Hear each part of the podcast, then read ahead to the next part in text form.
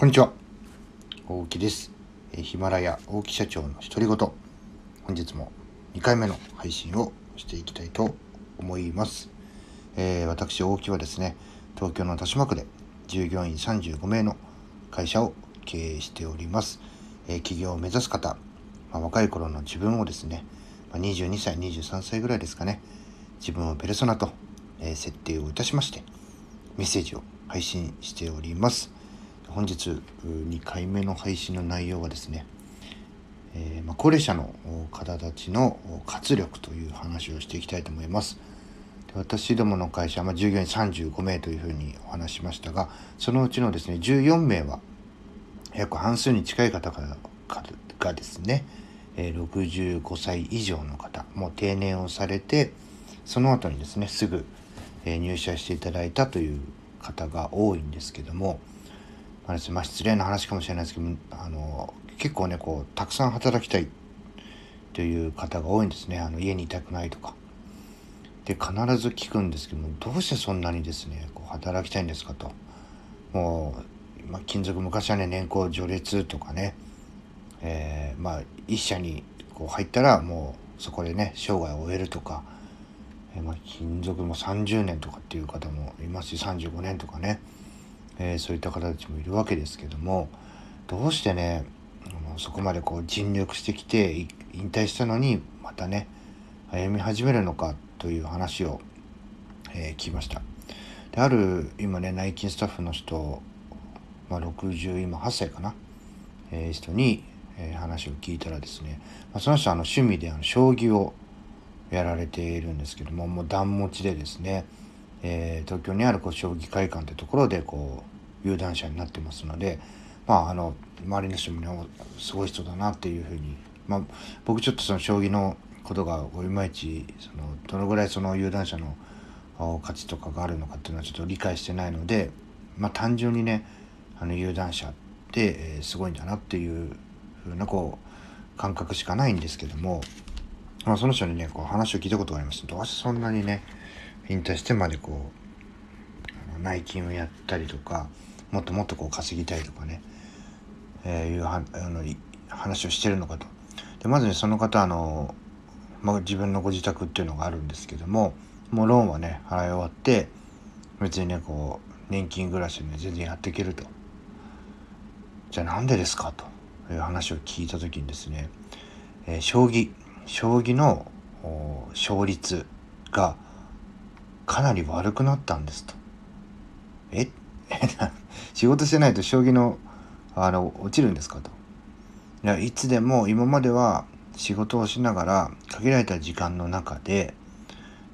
まあ、どういうふうにしたらこう買って自分の段をね上げていけるのかということを考えていたと。なのでこう集中してやっていたんだと。ただねそれがいつでもできるというような状況になったら充実感というか満足感というかねえそういうものがなくなってしまって、まあ自分の心の中に慢心が出てきたと。まあこれ負けても次勝てばいやと。前までだったら、いや、ここの勝負で勝てないと昇級できないとかね。えこの人をこうなんとか、えこういう指し手を考えて攻略をしたいとか、まあそういうね、意欲がなくなってしまったと。もうお金も、え別にね、こう年金も入ってて、あの、何か、不自由なこう生活をしてるわけじゃない。まあ、家も、ローンも返済して家もある。これ以上ね、こうお金持ちになる必要なんかないんだと。まあね、ただ、その自分が、まあ、離職して、まあ、定年退職してね、1年経ってみて、自分が好きだったものというのが好きに思えなくなってしまったと。じゃあどうするか。まあ、元の環境に戻すしかないんじゃないか。まあ、その方はね本当あの急な依頼とかお仕事の依頼とかかけても「えー、行きます」って言ってすぐバーッとこう言ってとにかく動いてたいんだと。体を動かしていたい、まあ、頭も動かしていたい。まああとは、まあ、僕なんてその半分ぐらい、まあ、息子さんたちよりもその方のね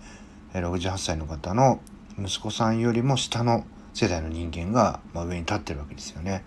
でそういう人たちと話していることでまたこう頭の刺激というかそういうのも得られると。で、えー、勤めてた会社とか、まあ、高校とかねこう同窓会とかっていうふうに行くと仕事をしている人としてない人の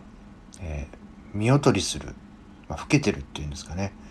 いうもう度合いがね全然違うと。やっぱしまだ、えー、フルじゃなくても仕事をしてる人たちっていうのはもう活力があの体からこう何て言うんですかねこうオーラとして出ていて生き生きとしてると。結局ねあの人というのは引退なんていうのはなくて常に体が動く限り動かし続けないと頭も何ですかねこう働き続けないというかやっぱそれでねボケていってしまうんじゃないか。なのでまあ半分以上ボケ防止でやってるようなもんですよっていうような話を聞きました。だからねかなりね積極的ですね。こう覚えたり調べて、まあ、デジタルシニアなんて言われたりしますけども、あ、の iPhone どうやってプリンターに接続するのかとかねまあ、あとこう調べて調べて調べてダメだったらあの僕のとこ電話してきてこれどうやってやるんですか、まあ、仕事以外の相談なんかもね結構受け付けたりとかしていたりとかあとは事務所用にあってこうパッてねなんか僕が読んでる本とかこうそこら辺にパンと置いてたりすると「ああこれちょっと借りて読んでもいいですか?」とか「いやいやもうね私よりも十分許容あるでしょ」っていうのはね思うような方たちですらまあそうやってね積極的にまあ下手したら20代とかね、まあ、僕らよりも積極的にこう情報を吸収しようとかそれをね吸収したものを生かそうとか伝えていこうとかっていう気持ちが強いのかなと、まあ、そういう人たちのそばでね仕事をしている僕はとても幸せだなと、まあ、俺らだってまだまだあなたたちがまだまだだったら俺らってまだまだっていうような気持ちでねこう競い合って仕事ができてる環境。これはねやっぱしあのまあ覚える量とか頭の回転とかっていうのは確かに若い人とかの方が覚えも早かったりとかってするかもしれないですけども、まあ、気持ちの部分ではねまだまだここでね定年退職して引退するってのは非常にもったいないんだなそんなね実感をさせられる毎日を送っております、まあ、私大木はですね東京の豊島区というところで従業員35名の会社の経営をしております、え2回目の配信、この今回はこれで終わりにしたいと思います最後までお聴きいただきましてありがとうございました。また次の配信でお会いしましょう。さよなら。